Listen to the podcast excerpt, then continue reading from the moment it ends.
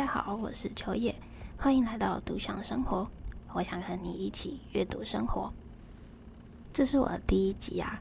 当初想开 Podcast 的时候，觉得第一集应该要挑一本自己很喜欢的书，第一集可以任性一点的吧。所以我就挑了一本很喜欢的书。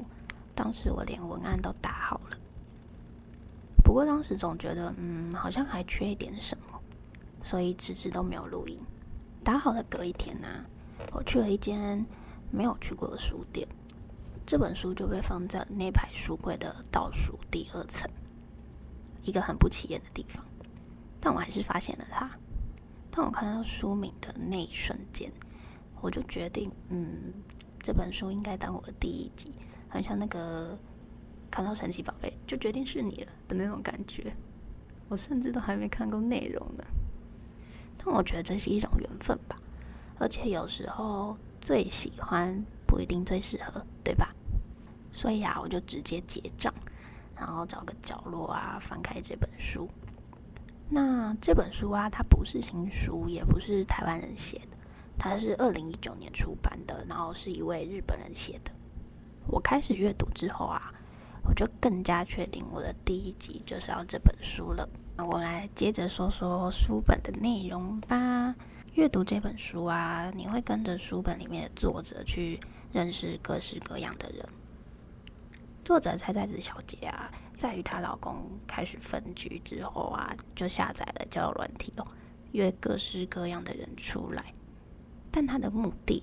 并不是为了找男友啊，或是下一任老公，而是为了向人推荐书。里面所介绍的人啊，虽然都是日本人，但跟我们台湾人一样，就是也会遇到不少怪人。对，讲到这里，你是不是跟我有一样的想法？就觉得，哎哎哎，他下载交友软体，然后约里面的人出来，向他介绍各种的书，他才是怪人吧？对，好，那作者为什么要做这件事情？他其实当初下载交友软体的时候啊，就很单纯嘛，就是想说要找人聊聊天这样子。那他也没有什么特别技能，那他的技能就是他很喜欢看书。他也是一间书店的店长，就是他在书店里面工作十年这样子，所以他唯一会的技能就是他看了非常非常多的书。所以他当初就觉得，嗯，好吧，那我应该可以向别人推荐书吧。其实向别人推荐书这件事情是，我觉得真的是非常非常困难的。为什么？因为你如果要向别人推荐书，那有两个原则嘛。第一个就是你一定要非常认识那个人，就是了解他啊，或者是知道他现在的状态，那你才有办法为他推荐书籍嘛，对不对？那第二种就是你要阅读非常大量的书本，在短短的时间内就跟这个人交谈，然后。从茫茫书丛中找寻一本适合他的书，然后推荐给他。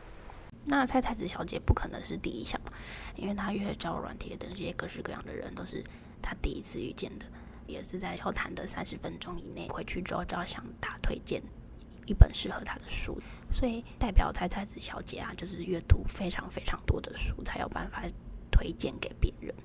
然后回到书的内容。那这本书里面啊，其实有我非常非常多喜欢的桥段。那我就讲一个我最喜欢的桥段好了。大概在书的中后段，就是菜菜子小姐已经在交软体上面认识了非常多的人，有一群人就是跟她一起要办了一场读书会，由菜菜子小姐去主持。那菜菜子小姐就第一次办这种活动嘛，因为她其实是一个大家俗称的怪人，就是几乎没有什么朋友，然后她会选择在。那间书店工作也是因为，就是书店里面的人，就是也都一样，跟她怪怪的，对，所以她才有办法在那间书店待那么久。没错，对，所以菜菜子小姐其实是一个怪人。那他办这个活动对他来说，嗯，就好像是人生完成了另一件大事这样子。那就筹备了一段时间嘛，在活动的前一天，他的家人突然打电话来，好，这时候就知道了嘛，一定发生了什么事嘛。那发生什么事了呢？就是。他跟他很好的外公就是去世了，这样子，然后所以他明天就是他应该要马上回去守灵。嗯，那菜菜子小姐跟外公从小感情就非常好，所以他当然是很难过嘛。不过他更难过的应该是他祖父去世了，那他势必隔天应该要回去守灵，或者是他当下就应该要回去。但是隔天是一个他非常重要的节日啊。就是他第一次办活动嘛。那这时候该怎么抉择？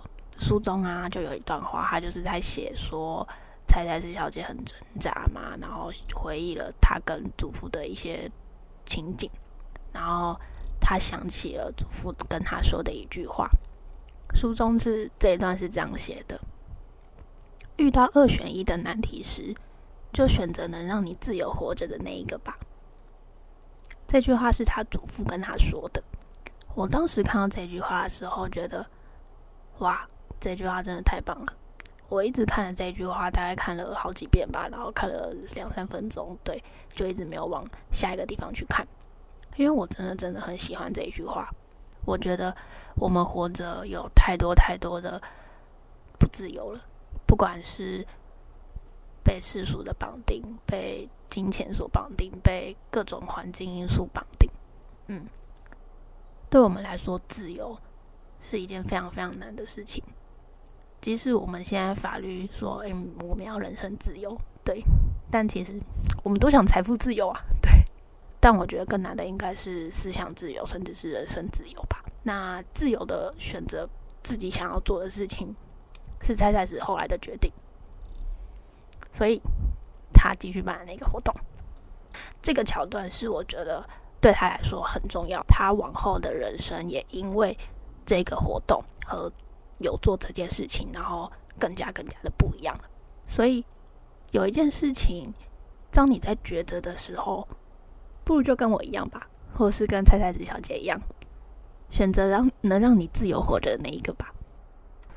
那这本书就是给我带给我什么样的东西？我觉得。不仅仅是因为这本书的书名很适合当我的第一集，那最主要还是因为里面我刚刚说的那段内容。那更重要的是，我觉得这本书的作者啊，跟我一样，嗯，在我第一次想要做 podcast 的时候，其实是去年我没有工作，然后自己的身体状况也不好，因为我从小就是一个非常喜欢看书的人。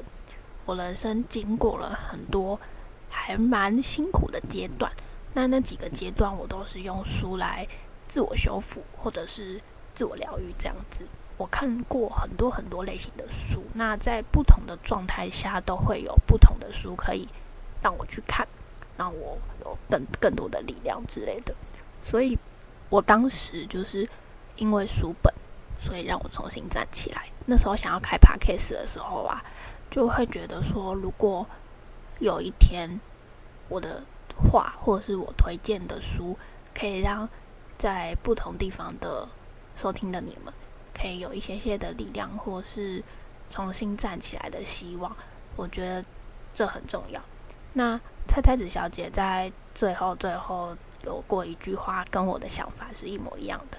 那这个想法其实是我在去年就有了，我甚至都还没看到这本书。他那段话就写说，如果有一天有人会因为我的话而或我推荐的书而得到一些力量，那该有多好啊！他在日本嘛，那他一定不会知道，他这句话或者是这本书也给了我另外一番的力量。然后啊，菜菜子小姐在后记当中啊，有一个我也觉得我蛮喜欢的桥段。就是书中的最后啊，有一位从日本新潟去东京找菜菜子小姐的人。那可能大家不知道日本新潟到东京大概是多远？我有查过去距离，很像是台北到高雄的距离这样子。那位客人他就是到了菜菜子小姐的书店里里面，然后特别去找了菜菜子小姐。那他走进去嘛，他就跟菜菜子小姐说，他想要请菜菜子小姐为他推荐一本书。为什么想要请他推荐书呢？是因为他的母亲在前几天过世了，他选择用书来当他想要走出来的出口，这样子。我想每个人抒发的管道都不同，有些人可能是吃吃喝喝啊，跟朋友聊天啊，或是自己冷静，或者是运动等等的。我觉得都一定要找到自己的出口，不建议通通把自己的不好的感受去。抒发在其他人身上，因为每个人都有自己的关卡要过。我自己的方式有很多种，就看书嘛、运动啊，或者是写东西之类的。那是那位客人啊，就选择嗯，那不然我用书好了。所以他就去找了菜菜子小姐。嗯，那为什么他会找到菜菜子小姐？因为其实菜菜子小姐这本书，他当时是在网络上连载的，就是他在网络上的类似一个我们台湾的部落格吧，然后写，然后引引发很多人的回响，然后才有才有出版社找他，他写这本书这样。所以其实当时在网络上就已经小有名气了。这集的最后啊，我想要跟大家分享我其实第一集想要做的书，就是《小王子》。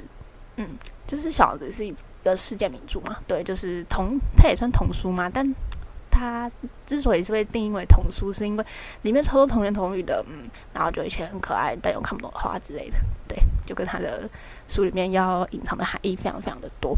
那我觉得小王子可能小时候看过吧，但是不懂他的意思。对，我觉得如果小孩能够看懂也是蛮厉害的。对，很多道理是直到我长大之后再重新看了好几遍，甚至是每一次去翻都会有不同的感受。对，所以我觉得小王子也是一本蛮推荐的书。那跟大家分享，很喜欢小王子里面的一句话：小王子说，沙漠之所以美丽，是因为它在某个角落隐藏着一口井。嗯，那这边也挖个坑，这句话就可能跟我的下一集有关哦。好，那希望在听我这一集 podcast 的你们呐、啊，可以找到自己想做的事情，或者是自由的活着。嗯，然后也希望我带给你们的感受是跟《小王子》这本书一样百变。那我是秋叶，我们下本书见喽。